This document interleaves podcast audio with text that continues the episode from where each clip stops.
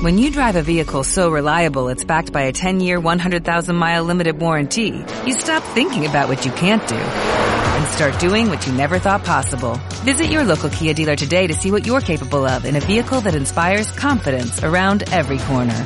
Kia, movement that inspires. Call 800-3334-KIA for details. Always drive safely. Limited inventory available. Warranties include 10-year 100,000-mile powertrain and 5-year 60,000-mile basic. Warranties are limited. See retailer for details.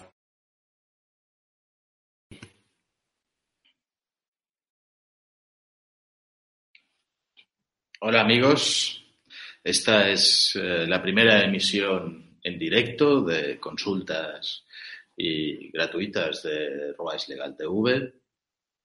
Como sabéis, Roais Legal TV es un canal dedicado a la divulgación, a la divulgación legal, a la divulgación jurídica sobre muchos temas, temas que son a veces de actualidad, desde un punto de vista siempre eh, jurídico y para ir divulgando pues, noticias y cosas que, que vayan ocurriendo, las novedades que puede haber en las leyes y en las normativas, sean de cualquier tipo, laboral, mercantil, civil, alquileres, eh, temas penales, en fin, es un despacho de apoyo que es multidisciplinar y puede dar cobertura a una variedad de temas importantes. Es un canal, como os decía, dedicado a resolver eh, cuestiones legales, a divulgar cuestiones legales y, solamente eh, en el sentido jurídico intentando ser lo más pulcros posibles y lo más objetivos posibles. Ya sabemos que todos los temas son opinables, ya sabemos que las leyes son interpretables, eh, si no, no, no, no habría no habría juicios, no habría justicia, no habrían tribunales, no harían falta tampoco. Eh, para presentarme, pues llevo unos 25 años de experiencia y, espero poder resolver la mayoría de las preguntas que podáis tener pronto. ¿eh? Y además, eh, bueno, espero saberme las respuestas. Soy humildemente limitado y mi experiencia y mis conocimientos también son limitados en todo, pero sí que me comprometo, en cualquier caso, si alguna de las preguntas no, no las puedo llegar a responder, a estudiarlo después con más detenimiento y de alguna forma os haré llegar la respuesta, sea haciendo algún vídeo. James, eh, me dices que te has ido de casa, gracias por estar conectado y gracias por tu tiempo. Eh, no sé exactamente cuál va a ser la duración de este vídeo. Este vídeo, eh, pues, durará mmm, lo que tenga que durar y depende de las preguntas que vayáis haciendo. Me preguntas por el abandono de hogar, cuando se produce un abandono de hogar y cuánto tiempo puedes estar fuera de casa sin que te acusen de, haber abandonado el hogar. Bueno, esto presupone que estás en una familia ¿eh? y principalmente lo que tienes que ser consciente es que normalmente eh, a efectos de separación o de divorcio, abandonar el hogar ya no es ningún problema. Antes eh, sí que se culpabilizaba a quien, a quien abandonaba el hogar en un tema de familia porque abandonaba todas sus, sus, obligaciones y a efectos de la separación o del divorcio pues se buscaba a un, culpable pues el que había abandonado el hogar había cometido un hecho culpable y era el que era penalizado ¿eh? en los acuerdos o sentencias de separación o de divorcio igual que ocurría pues con, con el tema de las infidelidades. Antes, pues, el infiel, pues, eh, era castigado y era un motivo de divorcio y hacía falta un motivo de divorcio. Hoy en día todas estas cosas han cambiado ya desde hace bastantes años y no se culpabiliza por eso. Uno se separa o se divorcia porque quiere, ¿no? Entonces, la acusación a la que te puedo referir eh, es que sí que existe eh, una obligación que, que, el Código Penal contempla en el artículo, creo que es el 226, si no me equivoco, que es el de todos los padres y madres de familia tienen que cumplir con una serie de deberes, ¿vale? de, protección a la familia, de sostenimiento y de mantenimiento de la familia. Hay otros artículos del Código Civil también que dicen que, que, se deben alimentos entre los familiares, cuando uno de los familiares, sea el padre respecto de los hijos o incluso respecto a algún familiar que puede ser un ascendiente, que tenga problemas y que no pueda llegar, pues también se deben alimentos y que son reclamables. La acusación, una cosa es la reclamación civil de alimentos y la otra cosa es la acusación de haber abandonado la familia y haber abandonado los deberes.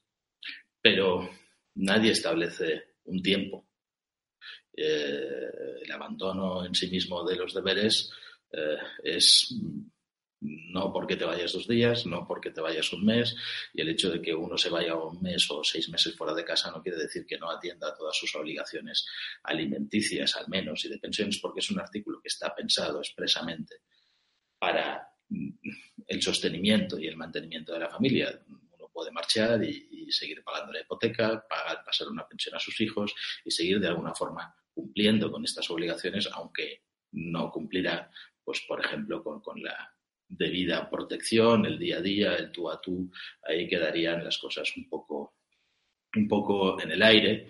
Y eh, este deber de protección, además, eh, la jurisprudencia, un poco forzando, ¿no? llega a extender las circunstancias a la protección de los menores dentro del hogar familiar, es decir, si pasa algo, si hay algún familiar eh, o alguien dentro de la casa o algún amigo que tiene un comportamiento que podría ser eh, contrario, digamos, a las buenas costumbres o un comportamiento delictivo, por ejemplo, de abusos, pues, pues eh, entonces habría que reaccionar para que esto se acabara, sobre todo respecto de los menores y proteger a los menores. Eso podría ser un acto ¿vale? que podría llegar a entrar a una acusación de abandono, no de hogar, sino de los deberes familiares. Pero el abandono de hogar está directamente relacionado hoy en día con los deberes familiares, porque el abandono de hogar en sí mismo, como os he dicho antes, ya no tiene, no tiene ninguna penalización por el hecho de abandonar eh, la casa e irse a vivir a otro sitio y además todo depende de cuál sea el contexto ¿no? en todo esto. Eh, buenas tardes, Susana, gracias por conectarte eh, y, bueno, eh, seguimos en directo.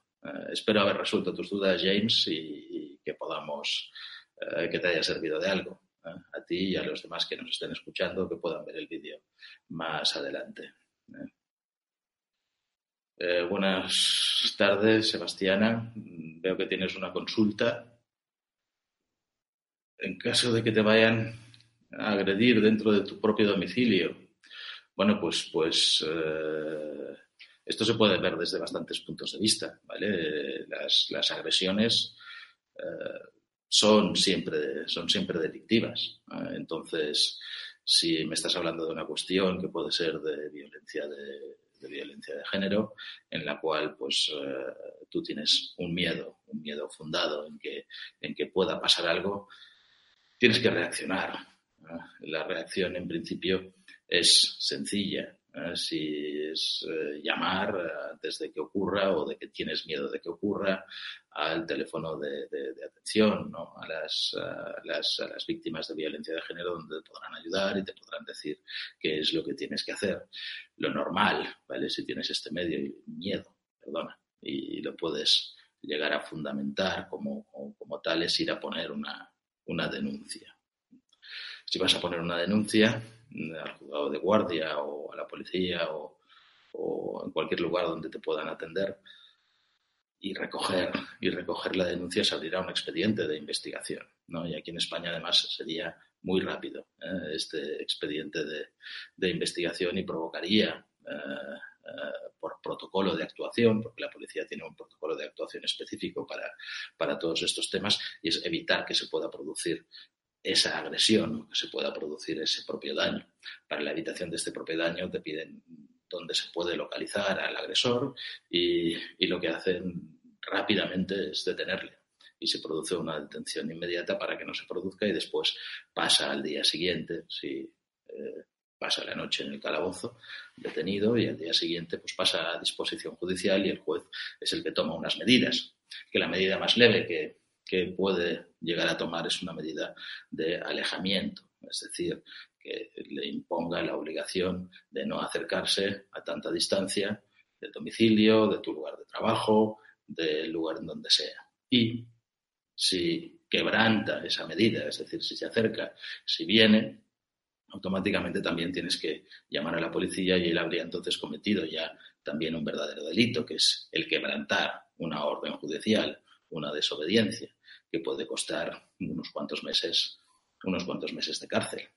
Sí, sí, porque esto se funcionaría por un sistema de, juicio rápido, se mantendría la orden y eh, el quebrantamiento de esa orden judicial y de esa desobediencia en temas de, violencia de género puede llevar al cumplimiento de, una, de una condena de, cárcel. ¿no?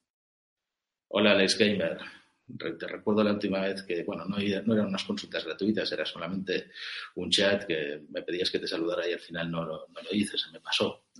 Dice, pero que me acuerdo de ti. ¿eh? Sí, puedes consultar sobre un vehículo, que no sé qué es lo que eh, quieres preguntarme, pero puedes preguntar y podéis preguntar el chat. Digo, es abierto a todos y a cualquier tipo de preguntas. Y os repito, si me las sé, os las contestaré y si me preguntáis algo que no sé, pues pues lo estudiaré e intentaré daros una respuesta, una respuesta más concreta a todo esto. El,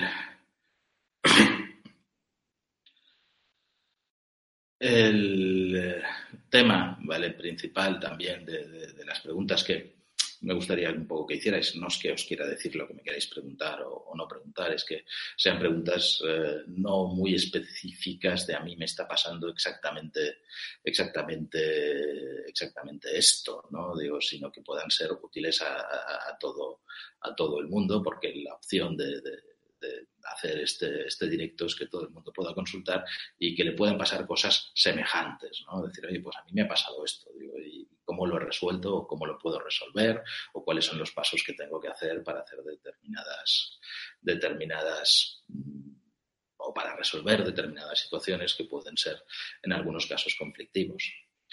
A ti, Sebastiana, te tengo que decir que, cualquiera de estos temas es un tema que, tienes que tener siempre muy en cuenta, tienes que ser valiente y no tener dudas de todo lo que puede pasarte, digo, porque el comportamiento agresor es un comportamiento adquirido, es un comportamiento que siempre tiene sus altos y sus bajos, pero siempre vuelve, siempre vuelve.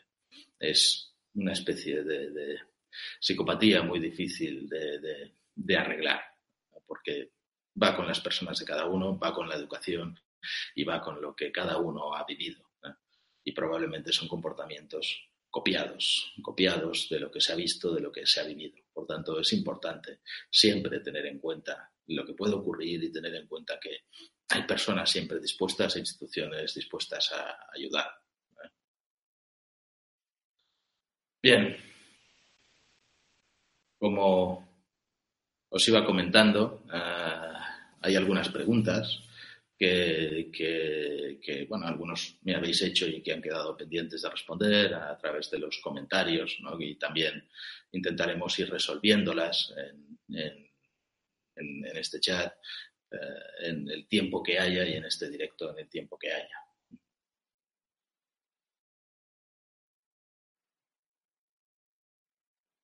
Bueno, Alex Gamer, tu padre falleció, lo siento, mi más eh, sincero pésame eh, y espero que, lo superéis. Eh, creo que lo que me preguntas es qué hacer con, el auto que tenía, el vehículo que tenía, que, tenía tu padre, ¿no?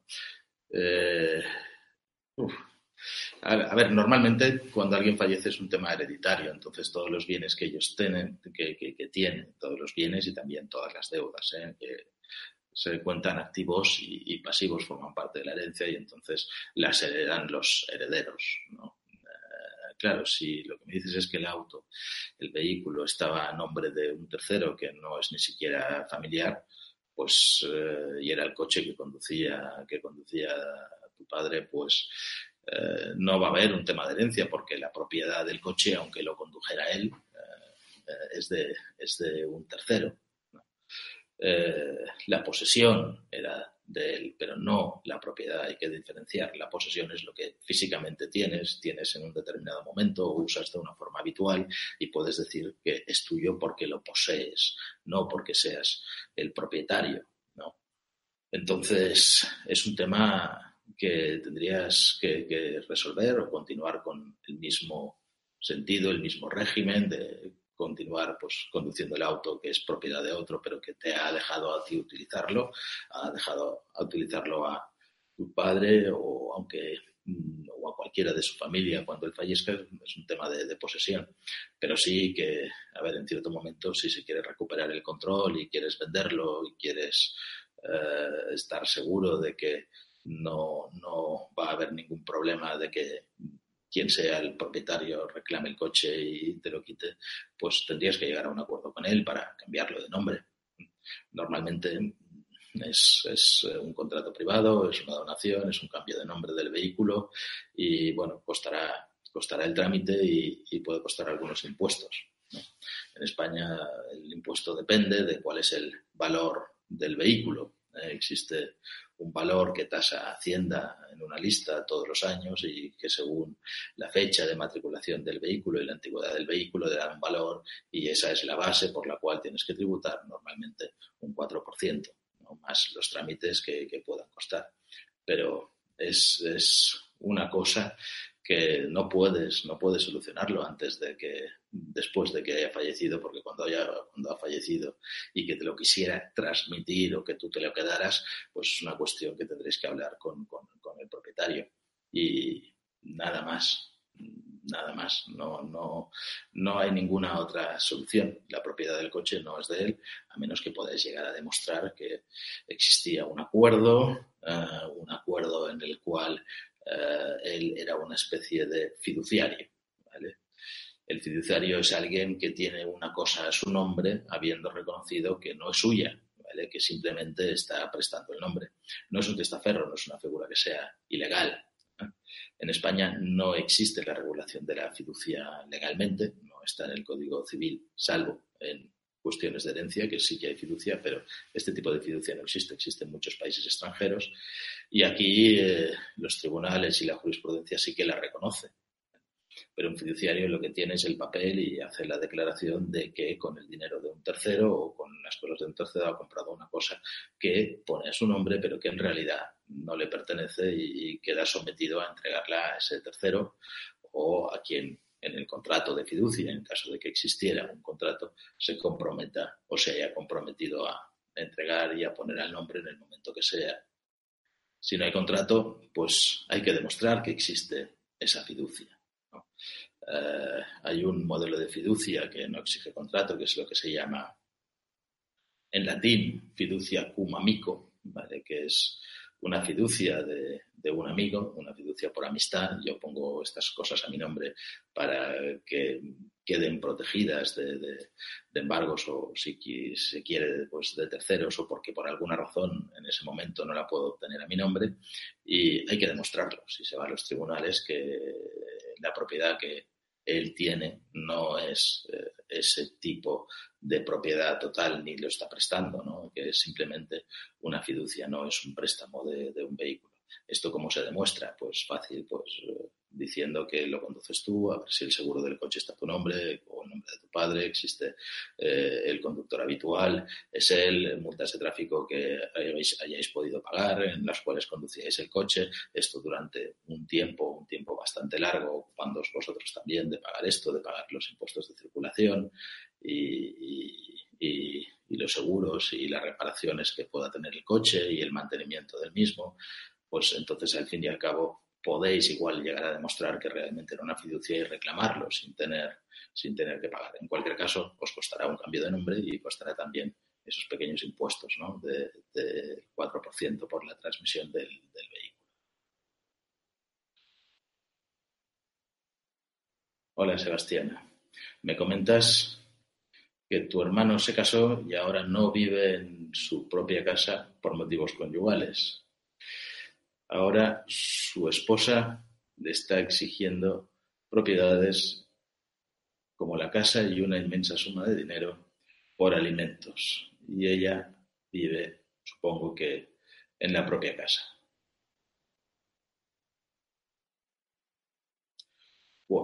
Con su pareja actual en la propia casa y con los hijos de tu hermano. Bueno, esta es una, es una, buena, es una buena pregunta porque hay, a veces confusiones. Normalmente lo que, lo que cuando tu hermano se separó debería de haber firmado un, un, acuerdo de, separación o de divorcio y, o bien por mutuo acuerdo con su esposa y, los hijos, también tiene que ver con las parejas de hecho. Si son parejas de hecho, también es bueno siempre firmar, firmar un acuerdo. Y si no se puede conseguir un acuerdo, pues entonces hay que pedir la asistencia de, un abogado para llevar esto pues, a los tribunales y que el tribunal decida sobre la separación. En realidad los tribunales ahora en España deciden solamente si uno se quiere separar, se separa, pero el problema viene en quién se queda con la vivienda, si es de los dos, eh, qué pensiones hay que pagar a los hijos, si hay que pagar una pensión compensatoria o no hay que pagar una pensión compensatoria, y para todo eso sirve eh, el acuerdo. Estos acuerdos mm, tienen que tener unos puntos obligatorios. Los puntos obligatorios es quién se queda con la vivienda, quién se queda con los hijos eh, y qué pensión se tiene que pagar para el sostenimiento de los hijos y si alguno de los dos tiene derecho a una pensión compensatoria pues también. ¿eh?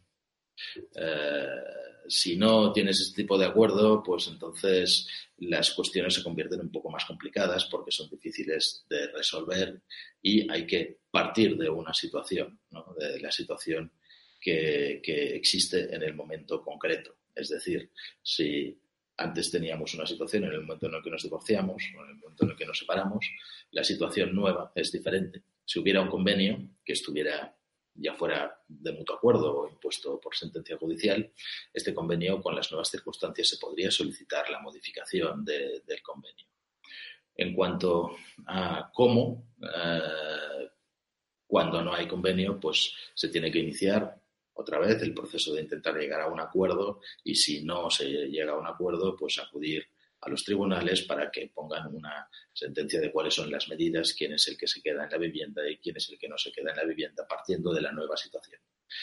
¿Qué ocurre? Que aquí cuentan mucho cuáles son los antecedentes, es decir, esto supongo que no es una cosa o normalmente no es una cosa que pase de la noche a la mañana, sino que probablemente se habrán separado, habrá habido, habrá pasado un cierto tiempo y cada uno pues acaba pues rehaciendo más o menos, más o menos su vida con el traspaso del tiempo. Esto es lo que no se suele tener en cuenta, que, pasa el tiempo y que uno puede rehacer su vida y que pueden cambiar las circunstancias de, cada uno de ellos.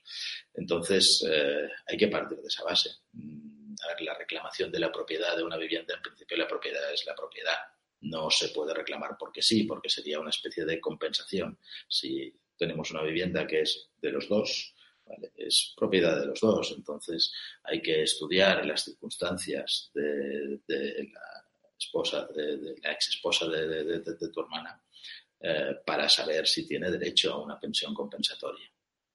Podría tenerlo, ¿eh? podría tenerlo si hubiera o durante tiempo en el cual estuvieran conviviendo juntos hubiera habido una descompensación. Es decir, por ejemplo, que ella hubiera dejado, de trabajar para cuidarse de, los hijos, que él hubiera ganado al final pues eh, todo el dinero que lo aportaba a la casa, digo, pero que ahora pues ella se encuentra pues en una situación en la cual ha estado dedicada a los hijos, está fuera del mercado laboral, entonces eh, cuesta el poder rehacer, rehacer su vida y esto se puede compensar. Normalmente se compensa en dinero, pero también es posible llegar al acuerdo de que se compense no en dinero, sino entregando pues una, una, propiedad. Y esa pensión compensatoria tampoco tiene que ser de un golpe. También puede ser una estimación de X dinero al mes y que cada vez tenga que aportarse pues eh, eh, esa pensión. Hola Nieves, buenas noches. ¿eh? Veo que te has conectado también. Bueno, sobre el artículo 13 Sam, eh, pues yo creo que sí, que finalmente, bueno, recordamos un poco de qué hablamos y qué es el artículo 13. El artículo 13 es, eh, hay un vídeo, dos vídeos que ya he subido sobre el artículo 13 de, la Unión Europea, de la nueva regulación del mercado digital, del mercado único digital. Y ese artículo mm, fue finalmente en enero la regulación fue desestimada, no se aprobó en la Comisión Europea, pero hace dos días ¿vale? ha habido, se hicieron enmiendas de una forma, la verdad es que muy rápida, ¿eh? porque, porque en el mes de marzo ya se han aprobado las enmiendas en el, en el Parlamento, creo que fue el día 26, hace dos o tres días, que se han aprobado las enmiendas a ese artículo en el Parlamento. Y volvemos a lo mismo, a lo que venía a ser el artículo 13, que todavía no es vigente porque no se ha redactado la norma, la norma concreta. Y sí, podría ser que se interpusieran problemas, sobre todo a los grandes eh, redes sociales, eh, redes sociales que estarían mm, teniendo que poner filtros a, los contenidos que suban todos los usuarios para asegurarse de que no suben contenidos que puedan infringir los derechos de autor y ser pues el usuario, por ejemplo, yo mismo, si aquí le pusiera una música, eh, una música, una canción de, cualquier, de cualquier cantante, si no es libre de derechos, eh, tendría que entonces demostrar que tengo una licencia para poner esa, esa música o, esa canción. Y si no, pues podrían cortarme el vídeo, podrían darle de baja, podrían dejarlo sin sonido, en fin, eh, toda una serie de filtros que depende de cómo puedan operar y depende también de la técnica que puedan implementar. ¿Eso mm, qué significa? Pues puede significar una cierta censura de, Internet, una cierta censura a varios niveles, que, que, bueno, tiene sus partes positivas, el decir que quedan protegidos los derechos de autor de una forma mayor y que van a recibir sus ingresos por la utilización de, este tipo de licencias. Eh, pero también tiene la desventaja de que será más difícil llegar a compartir pues eh, cosas que no sean libres y cosas que no tengan derechos de autor y, además habrá que demostrarlo. ¿Cuál es el problema? Que, son ellas las responsables, son las redes sociales, es YouTube, es Google, es Reddit, es eh, Yahoo, todos estos eh, que, a través de los cuales se acaben publicitando o enseñando vídeos o mostrando músicas que no tienen licencia de este tipo. ¿no? Es una presión fuerte de las editoriales, de las discográficas, de todo el mundo que tiene derechos de autor para que esto ocurra de esta, de esta forma. Tiene la nueva regulación una, ventaja, algunas modificaciones sobre, lo que había anteriormente, o al menos las enmiendas, están preveyendo que se pueden crear instituciones eh, colectivas de licenciamiento a través de las cuales se podría facilitar que los usuarios podrían, pudieran adquirir licencias y que luego repartirían entre, entre todos los demás, pero en cualquier caso sería, sería, sería pagando. Es decir, claro, si tú quieres subir tres canciones de diferentes autores o quieres criticar tres películas de, de, distintas, de distintas discográficas, tendrías que adquirir una licencia para cada una y esto podría llegar a ser con el volumen algo absolutamente ingestionable. ¿no? Pues ahora existe la posibilidad posibilidad, la ley prevé la posibilidad de crear una especie de instituciones que se ocupen de la tramitación que implica todo este tipo, todo este tipo de, licencias. Es un artículo que veremos al final si se acaba aprobando. Todo apunta esta vez que, sí, eh, que, se va a aprobar. Puede ser un golpe duro para, para muchos youtubers, puede ser un golpe eh, complicado también para absorber a todas las eh, entidades también de noticias, también los extractos de noticias acaban siendo afectados por este tipo de cosas. Entonces, a ver, habrá que ser muy, muy original y, no utilizar contenidos de, terceros o contenidos sobre los que no se tengan licencia y que no sean libres. Entonces, bueno, este es el problema que, puede llevar a cabo el artículo 13 y también va a depender un poco de los países porque parece que la regulación que se va a aprobar al final o de las enmiendas va a dejar bastante abierto cuál es el régimen que en cada país se va a aplicar.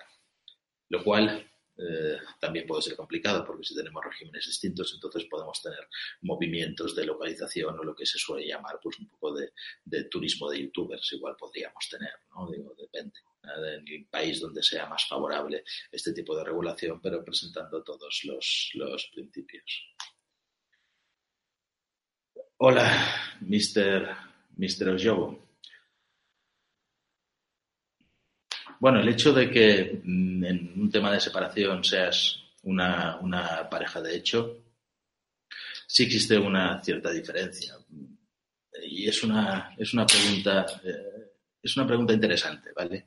Porque depende, eh, depende de, lo que hayas hecho al ser pareja de hecho. Me explico. Cuando uno decide pues juntarse en una pareja de hecho, en realidad no hace falta firmar ningún, ningún documento ni, ni hacer absolutamente nada.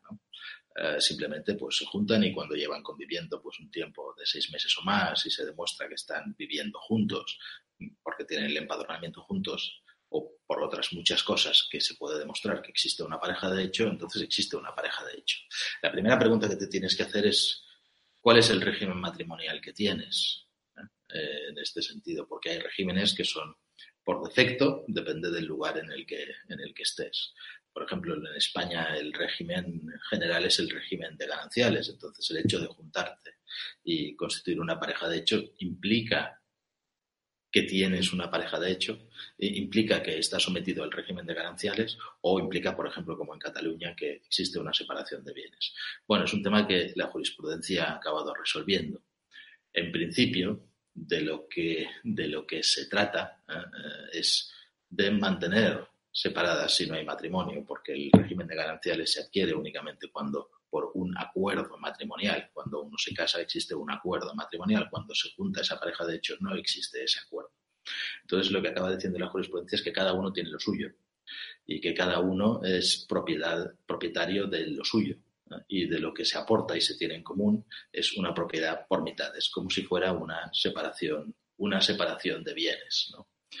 Eh, en cuanto a esto, ¿eh? una vez ya tenemos claro cuál es el régimen matrimonial respecto a los bienes, si tenéis una casa que se ha comprado en común y existe una hipoteca que es en común, hay que diferenciar la vivienda de la hipoteca, ¿vale? Porque la vivienda, pongamos que es a medias, ¿eh? sí, eh, y podéis llegar a cualquier acuerdo, decir, bueno, pues me la quedo yo porque voy a pagarla yo, pero la hipoteca es un acuerdo que habéis hecho con un tercero, es un acuerdo que habéis hecho con un banco. ¿no? Entonces, eh, la hipoteca seguirá siendo de los dos. Si dices, bueno, pues yo te doy mi, parte de la vivienda, pues, pues porque me separo o me lo compensas y tú me la compras y me das un cierto dinero o más de lo que vale o menos de lo que vale, da igual cuál sea el acuerdo, la hipoteca es un acuerdo que existe con el banco y que vosotros dos no tenéis capacidad de cambiar. Entonces, eh, si uno se lo queda íntegramente, habría que ir al banco y, pedirle, oye, cámbiame la hipoteca. Dice, ¿por qué soy solamente yo? Es una cuestión un poco complicada porque el banco, eh, cuando ha prestado dinero, eh, prefiere siempre tener los máximos garantes posibles. Entonces, si tiene dos, ¿por qué va a tener uno? A no ser que ese uno sea realmente muy solvente y, el banco esté, esté de acuerdo.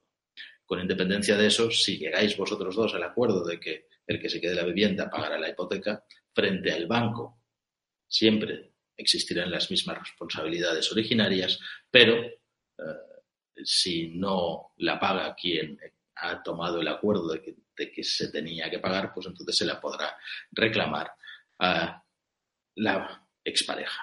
¿no? por todo lo que haya acabado pagando, pero eso hace falta firmarlo y hace falta un acuerdo que esté firmado. ¿vale? Tener en cuenta también que la pareja de hecho sí que se puede formalizar. Se puede ir a un notario, decir, somos pareja de hecho, y se hace una, en el notario pues una especie de contrato matrimonial y que, en el cual pues vosotros podéis prever toda una serie de circunstancias. Si compráis una casa, pues la compráis eh, y será de esta forma. Y este tipo de contrato matrimonial podéis fijar allí y también podéis decir, no, nosotros vamos a tener todo gananciales porque lo queremos que todo sea de los dos y lo queremos aportar aquí. No, mantenemos el régimen entonces de separación de bienes. No, hacemos un contrato específico matrimonial que no es ni una cosa ni la otra, sino que dependiendo de lo que, no, pues también es posible, ¿no? Hoy en día están abiertas todas, todas las posibilidades. María Elena, eh, ya te respondo, ¿vale? Veo tu, pregunta que te dices que te, casaste con bienes, eh, por, por, bienes, por bienes mancomunados.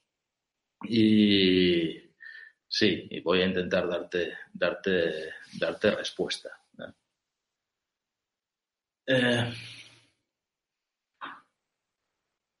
bueno, es un, Claro, dices, te, te, casaste con bienes mancomunados, teníais una, una, vivienda en común que tu esposo vendió sin consultarte, es decir, que tú no habías firmado y ha fallecido. Y entonces eh, la cuestión un poco eh, es, eh, bueno, que cómo, cómo se puede solucionar el, el, tema para actualizar la, la, la, propiedad. Dices que tu esposo falleció.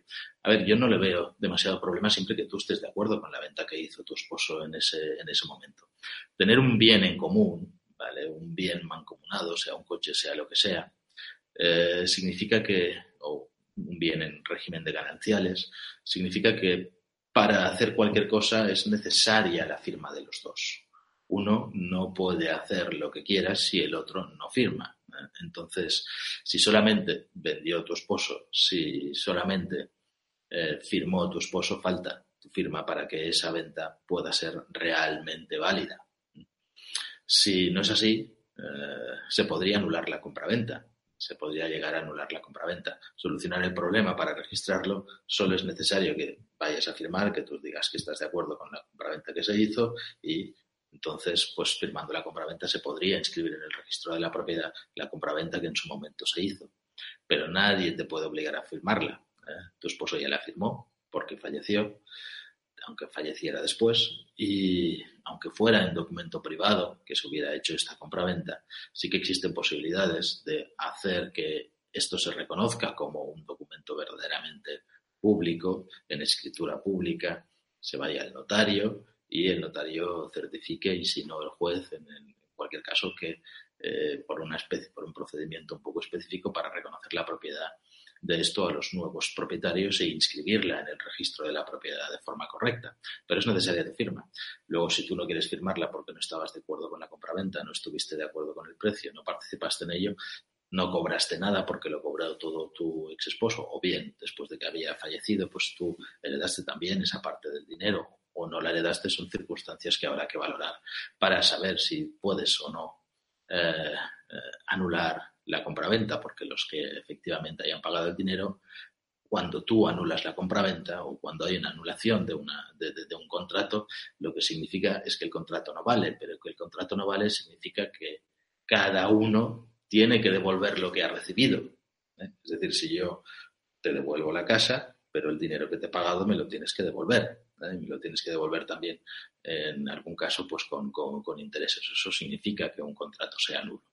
Entonces tendrás que valorar lo que puedes hacer, cuáles son las posibilidades que, eh, que, tienes o igual se puede llegar también a un acuerdo si el precio te parecía escaso, si el precio te parecía vil, de buscar la nulidad. Pero en cualquier caso, si buscas la nulidad, tienes que tener en cuenta que tu esposo fallecido o los que sean sus herederos, para poder incluir la vivienda o la casa dentro de la herencia tendrá que devolver o tendrá la carga de devolver a quienes pagaron un dinero por ello.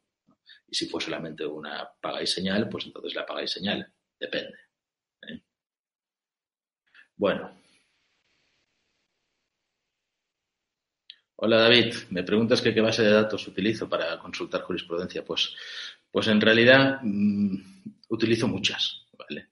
Depende, hay unas que son más especializadas en algún tema, otras que son más especializadas en otro tema y, hay algunas que, que, son pues un poquito más genéricas a nivel, a nivel doctrinal, ¿no? Tienes, tienes muchísimas opciones hoy en día. En el colegio, en los colegios de abogados también te ponen a disposición prácticamente todas las bases de datos y hoy en día no quiero hacer propaganda especial de ninguno, ¿no? Digo, pero eh, existen, existen bases de datos como el derecho de Francis Lefebvre, que es bastante completo, eh, que ha adquirido también otras bases de datos anteriores. Existe Tirano Blanc, que es un poco más sencillo de utilizar y también es bastante completo a nivel genérico. Luego Wolters Kluwer eh, tiene SEPIN, también tienen cuestiones especializadas en temas laborales, en temas fiscales, existen mementos.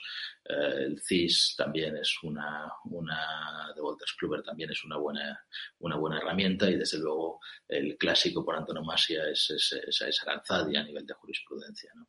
Entonces, hoy en día tienes muchas opciones y no hay ninguna que sea mala. Lo que pasa es que casi a veces es más sencillo, más sencillo cuando tú te acostumbras a utilizar alguna base de datos a buscar las cosas y, a, y a, tener ya la, idea, la idea concreta, porque puedes guardar búsquedas, puedes, bueno, pues hacer toda una serie, toda una serie de cosas que te los haces a tu medida y entonces si estás acostumbrado a un sistema siempre es más fácil utilizar utilizar ese sistema. Pero bueno, es una cuestión al final también de precio, porque ninguna base de datos eh, que tú quieras tener propia eh, acaba, acaba, siendo, acaba siendo gratuita, ¿no? Pero bueno, también son consultables y también a través de servicios del Colegio de Abogados solamente por eh, estar de alta y, como ejerciente y pagar tienes acceso a utilizar mucha jurisprudencia. También hay en Internet mucha jurisprudencia que se puede, que se puede encontrar de sentencias, aunque claro, aquí no está sistematizada y puede ser un poquito más difícil de, de encontrar.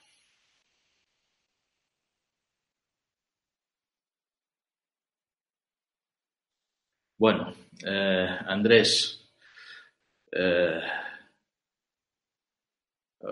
¿a qué edad puede subir la cotización del seguro de autónomo? Puede subirla siempre, ¿vale? Mm, pero con limitaciones. tienes que tener en cuenta que cuando eres joven, eh, tu seguro de autónomo siempre tiendes a pagar lo mínimo posible, porque la jubilación está, está muy lejos, la base de cotización que estás pagando eh, inicialmente por la que vas a cotizar, pues eh, dices, bueno, de momento es lo mínimo, estoy ganando pues más o menos poquito dinero porque eres joven, ya llegaré, y además la base de cotización que te va a contar hoy en día es normalmente la de los últimos 15 años, ¿vale? También tenemos que tener en cuenta que el sistema de seguridad social va poco a poco recortando las posibilidades de manejar todo esto. Antiguamente, por ejemplo, mi padre, mi padre, pues los últimos 15 años subió la base de cotización, pues lo que quiso para intentar tener una pensión mejor, porque lo que contaba eran la media de los últimos 15 años, ¿no? Pero hoy en día la seguridad social empezó ¿vale? para intentar limitar que esto pudiera ocurrir y que se subieran las bases de cotización en los últimos años para cobrar más pensión, más pensión lo cual era perfectísimamente legal en ese momento, pero intentó limitarlo.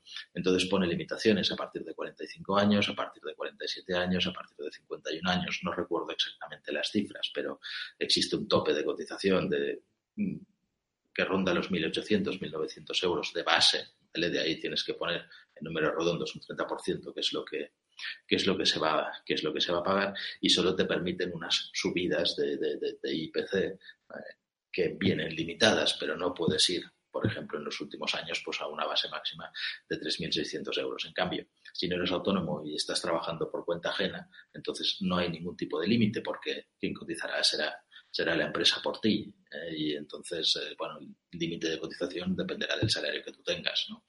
Hay el tope de base de cotización que es de 3.600 euros y, si te contratan pues por ese sueldazo, pues entonces perfecto y, esa será la base de cotización que tendrás, pero como trabajador autónomo la base es elegible.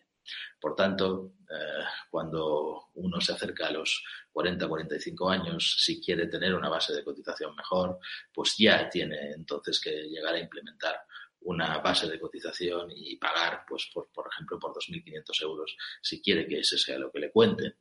También hay que tener en cuenta que está en los planes, de, en los planes del gobierno para el tema de las finanzas, de la seguridad social, el tener que alargar el cómputo de todo ese periodo de cotización.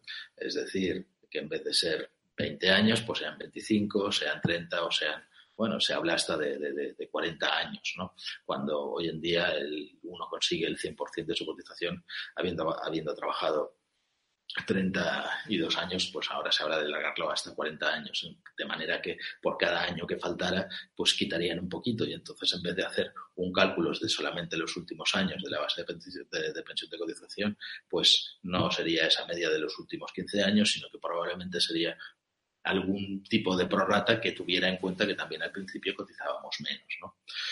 En fin, es un sistema que no voy a calificar ni de justo ni de injusto, dice, pero bueno, la seguridad social no tiene dinero y, al final, pues los que tenemos que cotizar y sostener el país somos los trabajadores, los por cuenta ajena y los autónomos y los empresarios. Así que eso es que lo que probablemente va, va a pasar. María Ángeles me pregunta si, si, se puede tener una, pensión de una pensión de viudedad eh, cuando, cuando has constituido una pareja de hecho. Sí, puedes. ¿eh? hoy en día la pareja, de hecho, es, tiene exactamente todos los mismos derechos y está reconocida en la ley eh, como una pareja de hecho y entonces tienes derecho a una pensión de viudedad. El problema es que la seguridad social te puede llegar a denegar esa pensión de viudedad si, si, no demuestras, te puede decir, bueno, pues demuéstramelo que efectivamente erais una pareja, erais una pareja de hecho. Por lo que es bueno que, que, haya sido el notario, que, que, tengas un reconocimiento o en algunos ayuntamientos, no en todos, porque algunos no están de acuerdo con inscribir las parejas de hecho, cada vez menos, digo, pero, pero algunos, en algunos lugares no se puede inscribir la pareja de hecho, pero si tienes el documento notarial en el cual os habéis constituido como pareja de hecho, eh, pues entonces sí que tendrías derecho a cobrar la, pensión de, de, viudedad sin ningún tipo de problema y si no tendrías que llegar a demostrar que estabais viviendo juntos, que teníais las cosas juntos, que estáis empadronados en el mismo sitio durante un tiempo suficiente mayor que seis meses como para tener derecho a cobrarla. Pero en principio el tratamiento es igual. ¿eh? Hola, Neil.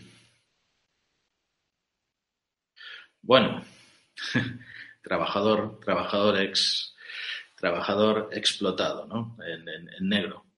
Eh, bueno, si trabajas en negro eh, y te han contratado y están trabajando en negro, quien está cometiendo no solamente una infracción administrativa, sino, sino un delito y un delito grave, eh, es el empresario que te, que te ha contratado.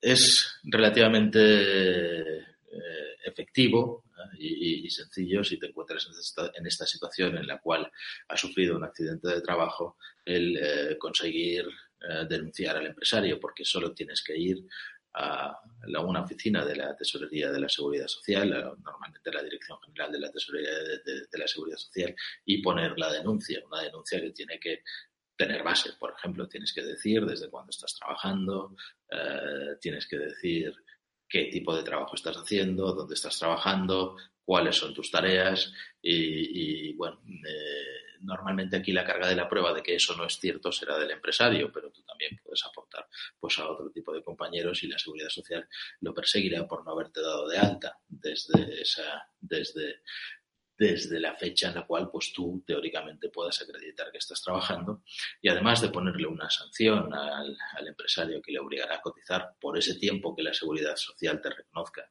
desde cuándo como si hubieras estado efectivamente efectivamente de alta probablemente habría cometido un delito de explotación de los trabajadores y además, si has tenido un accidente, probablemente haya cometido otro de seguridad de higiene, con, por incumplimiento de las normas de seguridad e higiene, que es una mm, norma obligatoria de la cual responde personalmente el empresario y que tiene penas graves que pueden llegar, pueden llegar a la cárcel en estos casos que son casos extremos, ¿no?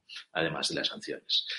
El gobierno en estos últimos decretos y el año pasado también ya, ya ha previsto subir las, las sanciones ¿eh? que, que, se imponen las empresas que no den de alta a sus trabajadores y todo lo que sea el, el, mercado negro, ¿no? que antes empezaban en, o terminaban en 6.000 euros, ahora pueden ir hasta 10.000 euros por no dar de alta al trabajador, además de hacer todas las cotizaciones con un recargo y con intereses, que el recargo es del 20%, según el salario, no el que realmente hubieran cobrado, sino el de convenio que correspondería por el sector y por el tipo de trabajo que está realizando. Por eso te decía que cuando pongas la denuncia tiene que ser una denuncia en la que expliques todo lo máximo, todo lo máximo posible, ¿no? Ramón, el servicio militar, si sirve para la cotización. Pues eh, ahora el servicio militar desde hace ya muchos años es, un trabajo, es eh, un trabajo profesional. Cuando ya uno no eh, se enrola en, en, el servicio militar que ya no es, eh, no, no, es obligatorio. Antes, cuando era el servicio militar obligatorio, era una prestación que tú debías a, la sociedad y, entonces no, no, no, implicaba ningún tipo de trabajo. Hoy en día, mm, si tú te quieres dedicar profesionalmente a ser militar y a ser soldado, evidentemente eres una especie de funcionario público y por unos regímenes especiales cotizas y tributas a, la seguridad social para tener después tu pensión y dependiendo de dónde vayas incluso te puedes jubilar prontito. mucho más pronto que, todos los demás.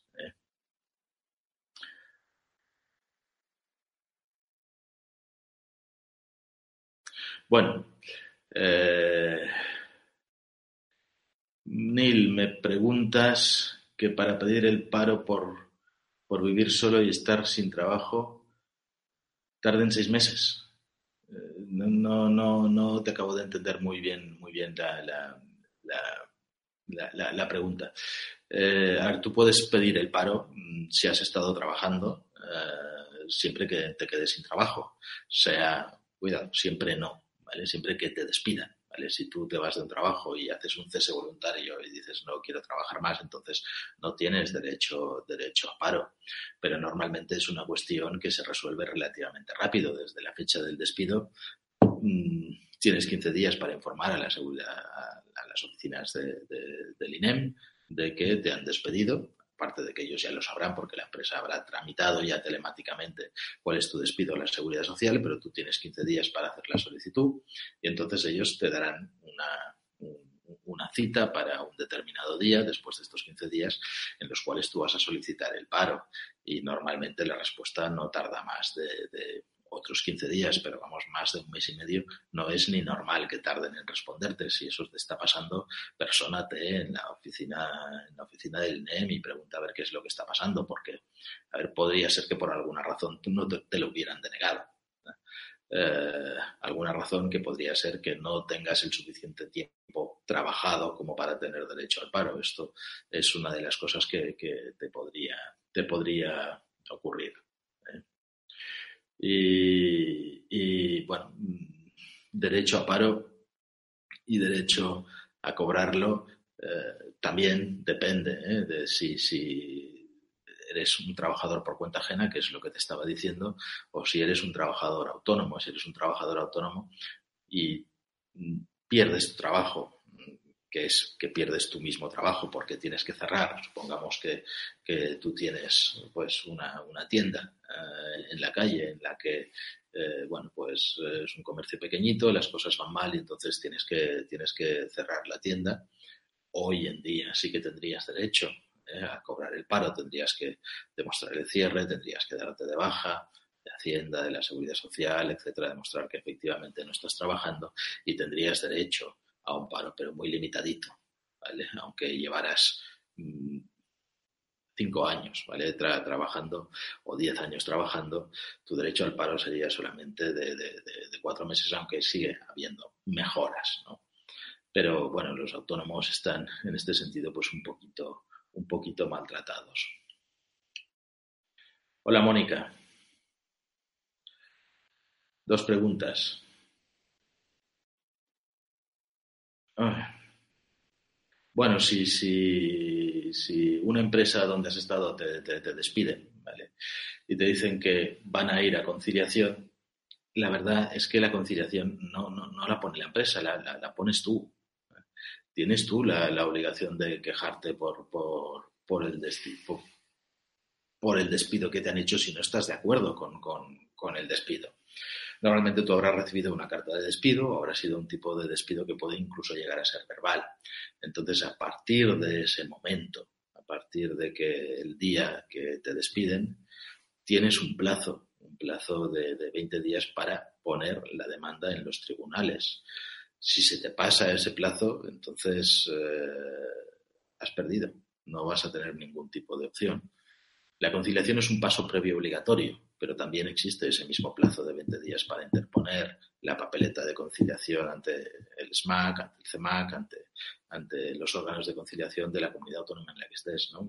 Aquí sería en el SMAC, porque lo que me escribes aquí en catalán. Entonces, la obligación que tú tienes es hacer eso. Si a uno le despiden y no hace nada y pasa el tiempo y pasan los 20 días, perderá todas las oportunidades de denunciar el despido. Eh, el despido solamente, es decir, yo no estoy de acuerdo con este despido que me han hecho. O sea, por ejemplo, si te han hecho un despido disciplinario, sea si te han hecho un despido objetivo o como procedente y tú crees que te corresponde un despido improcedente, si, si te está ocurriendo esto y tú estás esperando a que te digan algo, corre, que no se pase el tiempo de, prescripción para poder atacar a ese despido y entonces conseguir probablemente una, mejor indemnización.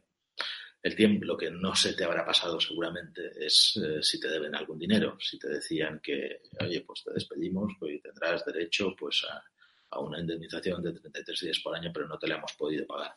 Eh, ese reconocimiento de deuda sí que se puede reclamar y si tienes salarios pendientes también se pueden reclamar durante un año. Tienes un, la prescripción en estos casos es de un año, no solamente de 20 días, pero para reclamar contra el despido, la empresa no se va a denunciar a sí misma de que, de que te ha despedido de una forma ilícita. Eres tú que tienes que denunciar a la empresa. Pide rápidamente consejo a algún letrado o puedes ir a algún sindicato o puedes tú hacerla también por internet si tienes certificado electrónico en el SMAC hay si lo buscas hay un link en el cual tú puedes hacer la papeleta eh, telemática de conciliación. Eh, eso te corta el plazo para poner la demanda durante 15 días. Tienes 15, te van a dar cita para un determinado día una vez hayas implementado la papeleta y entonces se suspende la cuenta de esos 20 días durante 15 más. O sea que a partir de los 15 estos que es interpuesto también tienes que poner la demanda y para eso te hace falta el asesoramiento de, de, un abogado porque esa demanda sí que tiene que ir necesariamente con, con abogado. La papeleta de conciliación la puedes poner tú misma, ¿no? con abogado o con, o con, o con un graduado social que también tiene derecho a intervenir eh, y está acreditado para intervenir en los procesos, en los procesos sociales. ¿no?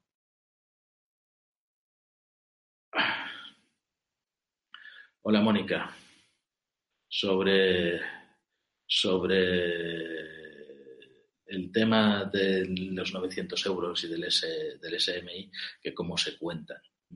Bien, eh, son 900 euros mensuales. Eh, mensuales no por 14, sino, sino, sino por 12. Eh, esos 900 eh, euros mensuales eh, es el salario mínimo interprofesional de todo el año de cada uno de ellos y se cuenta como si fueran 12 pagas con prorrata, ¿vale? En este, en este sentido. Pero bueno, la subida, la subida que te puedan, que, te puedan hacer de la nómina, tú siempre tienes que tener en cuenta, porque las nóminas tienen varios conceptos. Entonces tienes que tener en cuenta cuáles son los conceptos, porque eh, una cosa es el salario base, luego pues, hay veces de convenios que, tienes pluses, pues por ejemplo un plus de, puedes tener un plus de nocturnidad, puedes tener un plus por la ropa, puedes tener un plus de herramientas, que todo eso no forma parte del salario base. Entonces estamos hablando de 900 euros de salario base, ¿no? Y, en bruto, y eso es la parte que, que hay normalmente, normalmente que mirar, ¿no? Que, que, cuadre. Si no comprendes una nómina, eh, pues consulta, consulta con cualquier gestor administrativo o con, alguien que, pueda asesorarte de, cómo, eh, si tu nómina está debidamente confeccionada y cumple con, todo esto. De hecho, las empresas están en general cumpliendo todas con, las subidas adecuadamente, porque es que además, ¿vale?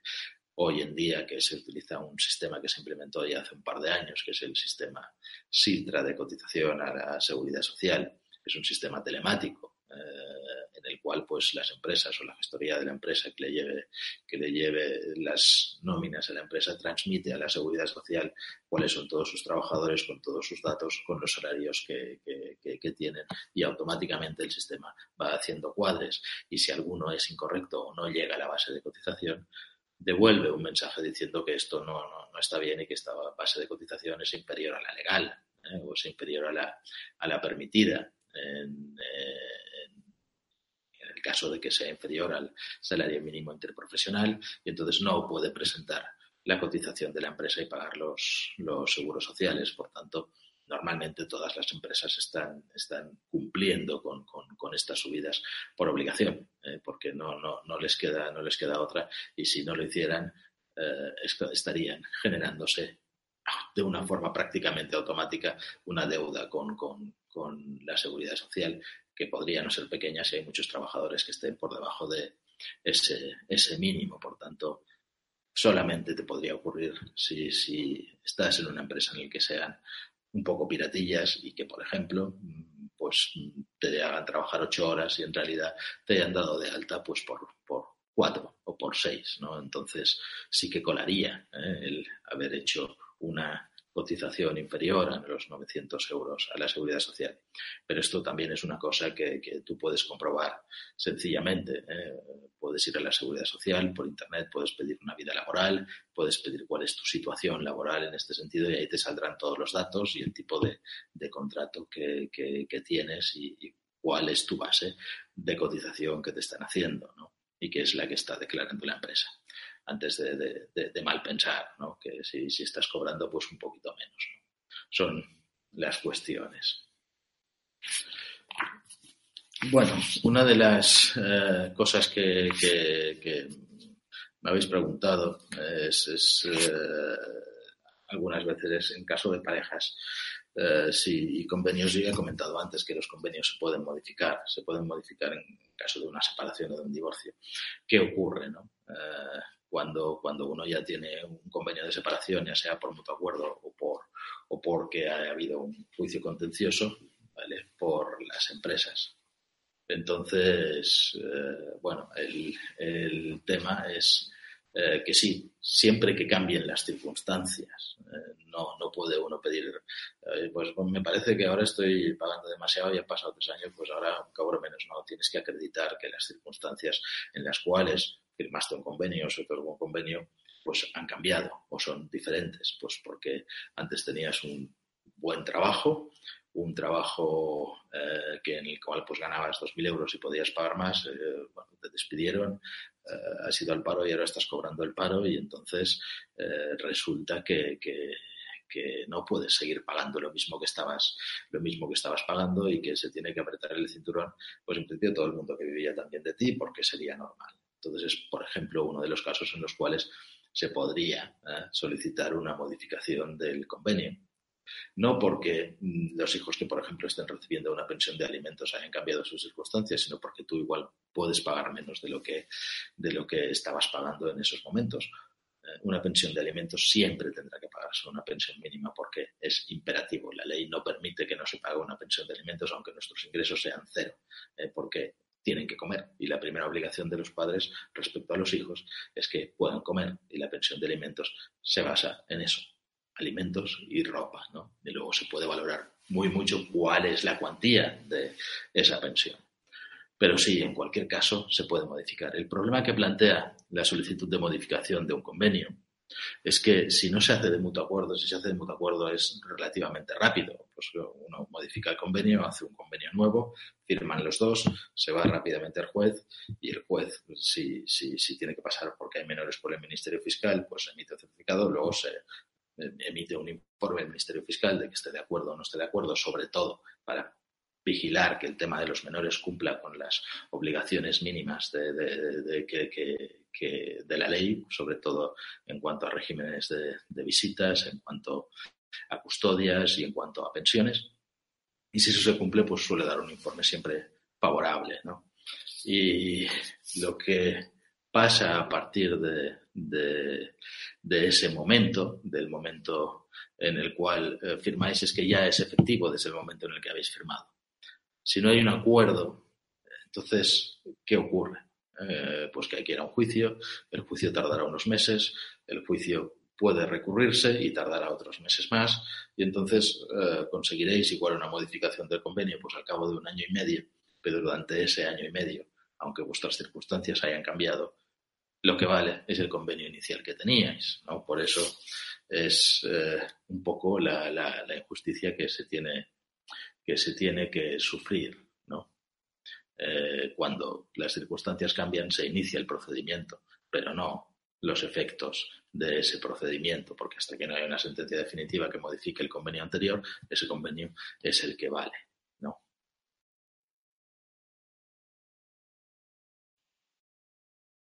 Eh, hola Nieves, a ver, no sé qué me has comentado de tu inquilina, eh, pero que no te paga el alquiler. ¿Me puede denunciar por favor si voy a las cosas que se están haciendo hasta mi ropa? Por Dios, que barbaridad. Esto mm, es un poquito. Eh, significa que tienes que, supongo que le estás alquilando una habitación, por lo que por lo que me dices, ¿no? Porque normalmente si, si, si le estás alquilando alguna cosa que sea de tu propiedad, que, que, no esté en, tu, propia casa, todo lo que hay en la casa y todo lo que dejes dentro de, dentro, dentro de, la casa, en principio forma parte de, la vivienda, ¿no? Porque alquilas las paredes, alquilas una y alquilas todas estas cosas. Entonces, eh, imagino que la pregunta va porque, bueno, pues tienes una casa y entonces le estás alquilando una habitación, digamos, a, la, inquilina. Eh, a ver, mm, si se pone, una cosa es que no te pague el alquiler que hayas pactado que hayas pactado con ella, ¿no? Que eso evidentemente lo puedes, lo puedes reclamar, pero necesitas haber firmado con ella un contrato, un contrato de, alquiler de, de, esta, de, la habitación, para que ella no pueda decir que es una prestación. ¿eh? Entonces, eh, una vez tú tienes ya, ya claro que tienes un contrato que tiene que pagar. Ah, vale, es la casa entera pues si es la casa entera, no deberías haber dejado tus cosas allí en la, en la casa, menos que las... Eh, pero bueno, son las que, las que porque si alquilas una vivienda, normalmente la alquilas y en, tu contrato de alquiler tú sueles poner cuáles, o deberías haber puesto, oiga, el alquiler tiene toda una serie de muebles, tiene toda una serie de cubertería, tiene una serie de vasos, tiene haces un inventario de las cosas que estás alquilando, ¿no? Eh, si este inventario que es un anexo al contrato de alquiler. ¿eh? puede ser que no haya nada, que sea una casa vacía y que tenga solamente, pues, nada, ni siquiera electrodomésticos, entonces normalmente no se pone inventario. Pero si hay un inventario, habría un inventario de cosas. Si no tienes hecho este inventario, en principio estás alquilando la casa con todo lo que tenga dentro. Y todo lo que tenga dentro, pues lo está pudiendo, lo está pudiendo usar, ¿eh? como, como, si, como si fuera como si fuera suyo, porque eh, es un tema complicado el decir, oiga, pues yo tengo un abrigo que lo he dejado en esta casa, pero, pero la posesión se la has dejado al inquilino. ¿eh? Habiendo hecho el inventario ¿eh? y quedando claro, qué cosas son las que forman parte del inventario y qué cosas no, pues entonces sí que probablemente está haciendo un uso ilícito de las cosas que no están inventariadas. Eh, haciendo el uso ilícito de, estas cosas, a ver, la puedes denunciar, pero eh, es complicado, ¿vale? Porque eh, en realidad mm, no tiene derecho a usarlo, pero ¿qué está haciendo? Está malgastando, lo está mal cuidando, lo está destruyendo. Una cosa si lo estuviera destruyendo, otra cosa es pues que se lo ponga. Vuelvo al ejemplo un poquito del, del abrigo. Si se pone tu abrigo y y, luego lo vuelve a dejar y el abrigo pues al final pues solamente es, un uso, eh, la demanda tiene poca fuerza, ¿vale? O tiene poca potencia. El hecho de que no te pague es algo que sí que tienes que reclamar, ¿vale? Y lo tienes que reclamar, eh, yo te diría, no esperando mucho. Algunas veces hay algunas preguntas que me hacen, pero bueno, ¿a partir de cuándo puedo reclamar que no me paga el alquiler? Pues a partir del primer mes que no pague.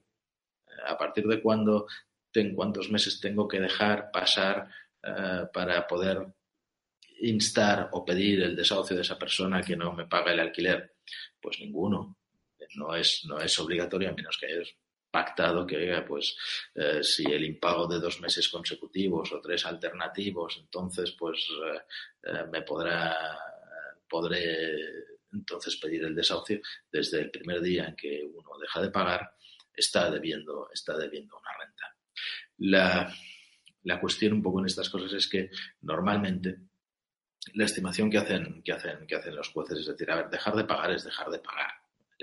No, no, no ir mal pagando. Es decir, si te paga un mes y luego te paga tres, eh, luego hay tres meses que no te paga y entonces te paga el mes eh, anterior, pues entonces está acumulando bastante deuda y se entiende que no está cumpliendo el contrato.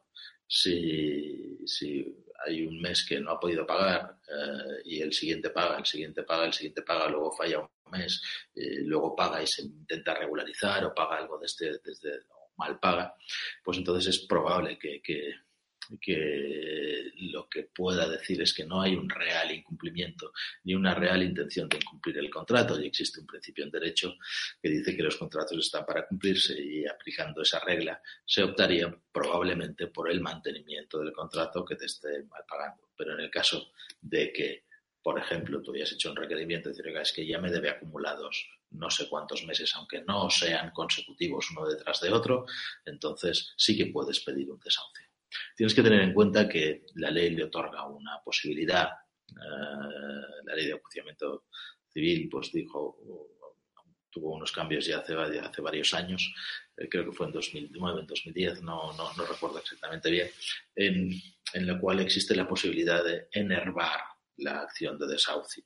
Es decir, si uno no ha estado pagando, tú pides el desahucio por falta de pago, él tiene hasta el día del juicio para ponerse al corriente de las rentas que deba hasta el día del juicio. Y entonces el desahucio se, termina, se extingue. Y bueno, mm, es una herramienta en la cual pues eh, lo que te contaba antes de que los contratos están para cumplirlos, pues, pues eh, pues más al mantenimiento del contrato, conteniendo esa opción de pagar hasta el último momento antes del día, antes del día del juicio. Pero lo que ocurre es que esto solamente lo puedo hacer una vez, ¿vale? La siguiente vez que le ocurra, si a partir de entonces vuelve a dejar de pagar, le puedes entonces volver a pedir eh, que, que, que, que el, desahucio, el pago, el desahucio, y entonces ya no podrá enervar esa, ya no podrá enervar esa acción, el desahucio será prácticamente directo. Claro, eh, si no te paga la luz, no paga la, la, comunidad, es que aquí hay un, hay un tema. Normalmente, lo correcto, ¿vale? Sería siempre, si tú alquilas una vivienda, eh, la vivienda ya tiene suministros en, en sí mismo, eh, lo normal es que el inquilino los ponga a su nombre y que la luz vaya a su nombre y vaya a su cargo. Entonces, si genera deuda, la genera él, no la generas tú, no la genera el propietario. ¿Qué ocurre? Que a veces, pues por ahorrar un poco de dinero, por ser un poco buenos, porque eh, el cambio de nombre pues cuesta dinero en las compañías eléctricas, de luz, poco de dinero en las compañías de agua, pues, pues entonces eh, decimos, bueno, pues lo dejamos como está, porque cuando tú te vayas, pues entonces eh, ya no habrá una baja y una alta, sino que se facilita un poco todo esto y se ahorra un poco de dinero. Pero claro, luego cuando, cuando uno no paga y el contador está a tu nombre, eh, la compañía de luz te va a reclamar a ti como responsable, ¿no? bueno, una de las formas de, forzar es, no pagar, no pagar el recibo de la luz y, pedir que y pedir que, se corte, pero a la vez estarías incumpliendo un poco la obligación de todo propietario, que es facilitar eh, el pacífico disfrute de la vivienda que le has alquilado. Eh, a la policía no es normal eh, que, vaya eh, si no está pasando nada. Pero ten en cuenta también, también ten en cuenta una cosa, que una cosa es un comportamiento, un comportamiento que sea inadecuado, que haga fiestas por las noches y los vecinos se estén quejando de las fiestas que hacen por las, eh, por las noches, pero eh, eso es un incumplimiento de tu contrato de alquiler, no, eso es un más a más, ¿no? Y sería una, una, un comportamiento incívico que en determinados eh, ayuntamientos, y si se pone la correspondiente denuncia, podría acabar en una multa por, por falta de civismo, por hacer ruido fuera de las horas previstas, eh, que permite la ley en cada comunidad, porque algunos dicen, a partir de las 10 de la noche pues no se puede hacer ruidos, no se pueden hacer tales cosas, o hay que pedir permiso dependiendo de las normas de la comunidad para hacer una fiesta, o en fin, eh, si, si, si, es un comportamiento de este tipo, no tiene nada que ver en principio con, con, el alquiler. ¿no? ¿Eh? hola, que me tomo. Veo que te has conectado, que os han robado, sí, eh, en, el local. Bueno, tenías contratado a Securitas y en el momento del robo no funcionó. Ah, bueno, sí, saltó la alarma, pero no funcionaron los fotodetectores. Bueno, a ver, aquí mm, hay una hay una cuestión que tienes que, que, tienes que diferenciar, ¿no? Eh, una cosa es que te hayan robado. La alarma es un elemento disuasor del robo. Y es un elemento que además sirve para ayudar a la policía después a, detectar quiénes son los ladrones y a perseguir, dijésemos, a los ladrones. Si has contratado todo un sistema de cámaras o un sistema de fotografías, eh, es un sistema que ayuda a, esto. ¿Qué significa que, ningún contrato, ni que lo hagas con Securitas ni que lo hagas con nadie, ¿vale? Te van a dar ninguna garantía de que se impide el robo. Eh, entonces, ellos nunca son responsables en sí mismos del robo sí que son responsables de no haber cumplido debidamente con las obligaciones de su contrato y puede ser por un mal funcionamiento de los sistemas. Si tienes un mal funcionamiento del sistema, entonces pues el sistema, pues eh, al fallar tú puedes denunciar, es que esto no está funcionando. No ha funcionado en el momento en el que debía de funcionar, se puede arreglar, sí, se puede arreglar. Eh, luego, mm, al final, tú pones la denuncia eh, que, que, del robo, pues habrá venido la policía y seguramente tendrás un seguro. Entonces, el seguro es a quien te tienes que dirigir con la denuncia para que te cubra pues, todos los desperfectos, los materiales robados y serán ellos los que, los que, los que procederán a indemnizarte a ti y se pondrán en tu lugar. De manera que si se coge al culpable que te ha robado, pues el culpable que te ha robado entonces eh, tendría que pagarle por la responsabilidad civil a la aseguradora que te ha cubierto a ti. En cuanto al contrato, el problema de estos contratos es que son contratos que son de cuota. Normalmente tú pagas una cuota, una cuota anual, ¿no? Pero que la divides, ¿vale? En mensualidades. Eh, es importante eh, diferenciar que la cuota es anual. ¿eh? por tanto, tú has contratado por un año y el contrato se renueva por un año, pero tu contrato es un año entero que vas pagando aplazadamente en mensualidades. Eso es una pequeña trampa porque significa que teóricamente no puedes cancelar el contrato hasta que llegue el vencimiento de la anualidad. Y, son, son puñeteros y dejas de, pagar, de pagar las cuotas para admitir la baja y para admitir que eh, no están haciendo su trabajo bien, porque lo que te van a decir es que han hecho comprobaciones y que ahora funciona perfectamente y que ha habido un fallo del sistema. El hecho de que haya habido un fallo del sistema a veces no es suficiente eh, para, para decir que no están haciendo bien su trabajo y que su sistema no funciona. De hecho, eh, a ver, todos tienen muchísimas instalaciones que, funcionan.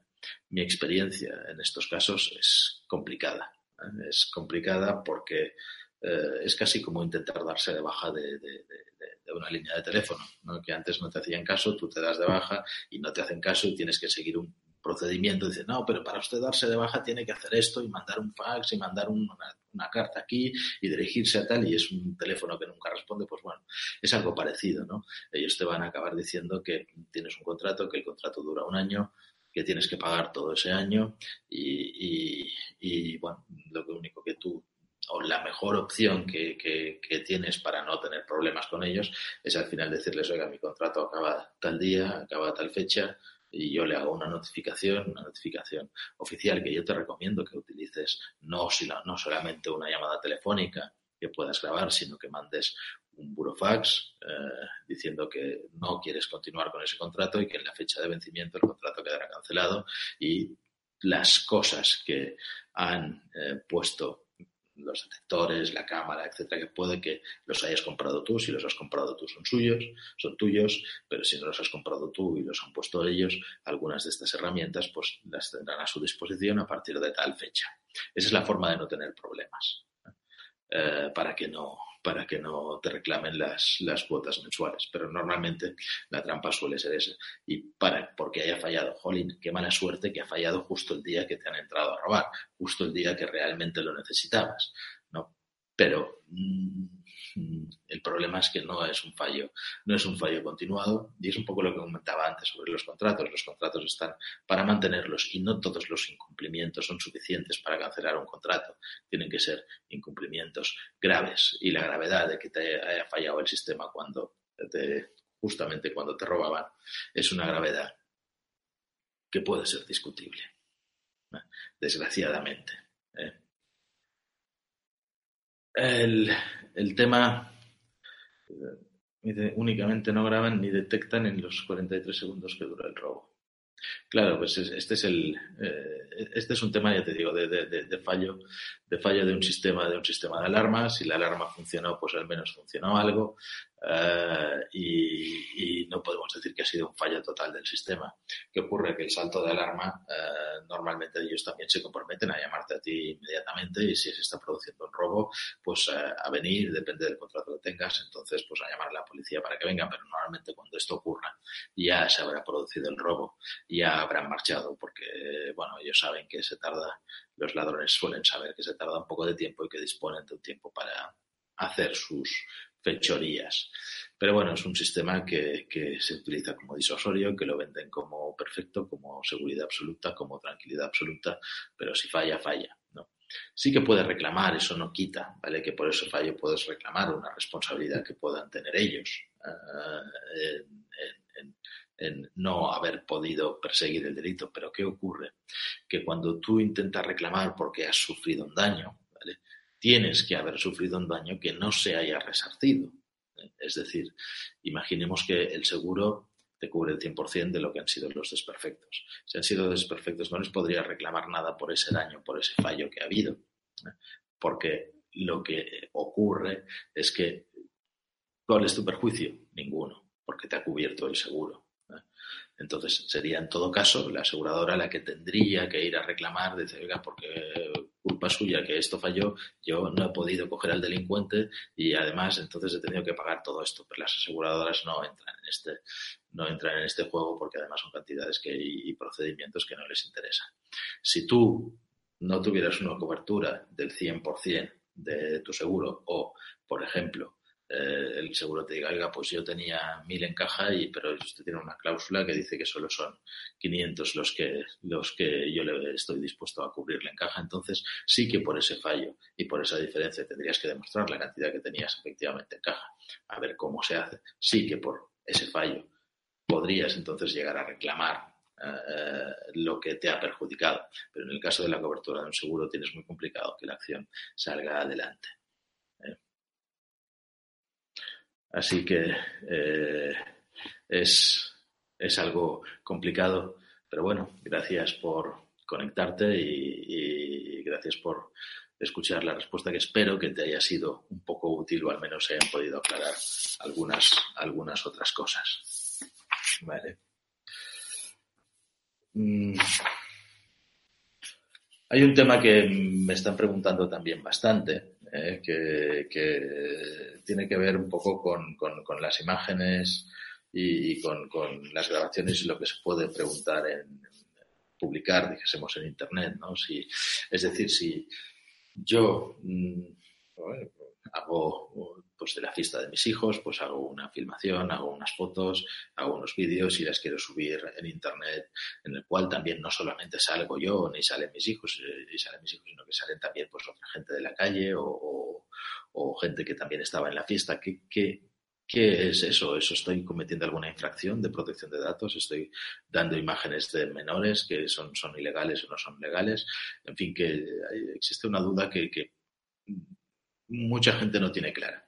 Entonces, eh, aquí hay que tener en cuenta que eh, la ley de protección de datos no entra en el uso privado de, los datos, ¿vale? Que las imágenes también son datos. Entonces, en principio, no hay ninguna prohibición expresa que para tu uso particular, para tu uso propio, para los amigos de la fiesta, tú hagas uso de, estas imágenes. Eh, para consumirlas en casa, para verlas después, ver los recuerdos o compartirlas con el amigo que también estaba en la fiesta. Pero, cuidado, porque si esas imágenes las hacemos públicas, las subimos en las redes sociales, eh, de manera que sean accesibles para todo el mundo, puede que alguien que salga en estas imágenes no esté de acuerdo con ello. Y eso sí que puede salir del ámbito privado. Entonces, eh, no se puede.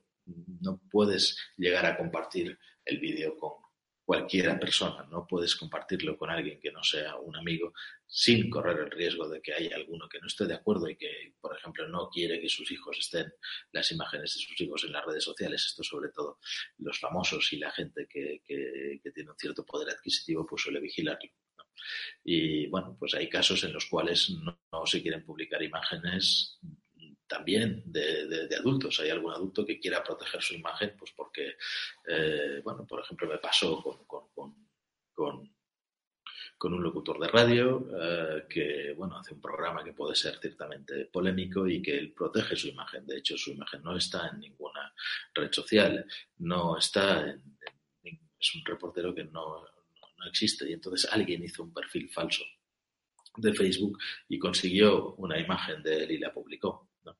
Eh, bien, no se trataba de, denunciar a ese alguien ni de encontrar a ese alguien, pero se encontraba de que la red social que había publicado esa imagen cerrara y bloqueara ese contenido. Se consiguió eh, escribiéndoles, escribiéndoles unas cartas, pero es un tema que hay que tener en cuenta el uso privado de las imágenes, el uso privado de las grabaciones es algo perfectamente legítimo, mm, las copias privadas también y no conllevan ningún problema, pero al publicar, y si lo hacemos público en redes sociales, tenemos que tener un poquito más de cuidado.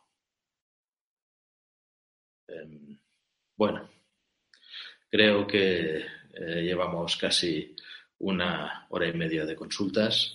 Os agradezco a todos los que hayáis participado, que tengáis la confianza de que os pueda responder a vuestras preguntas y a vuestras cuestiones. Y bueno, eh, dentro de probablemente un mes, más o menos, anunciaremos otra eh, consulta en directo para que podamos resolver las nuevas dudas y espero que os haya quedado todo lo suficientemente aclarado. Gracias y hasta la próxima.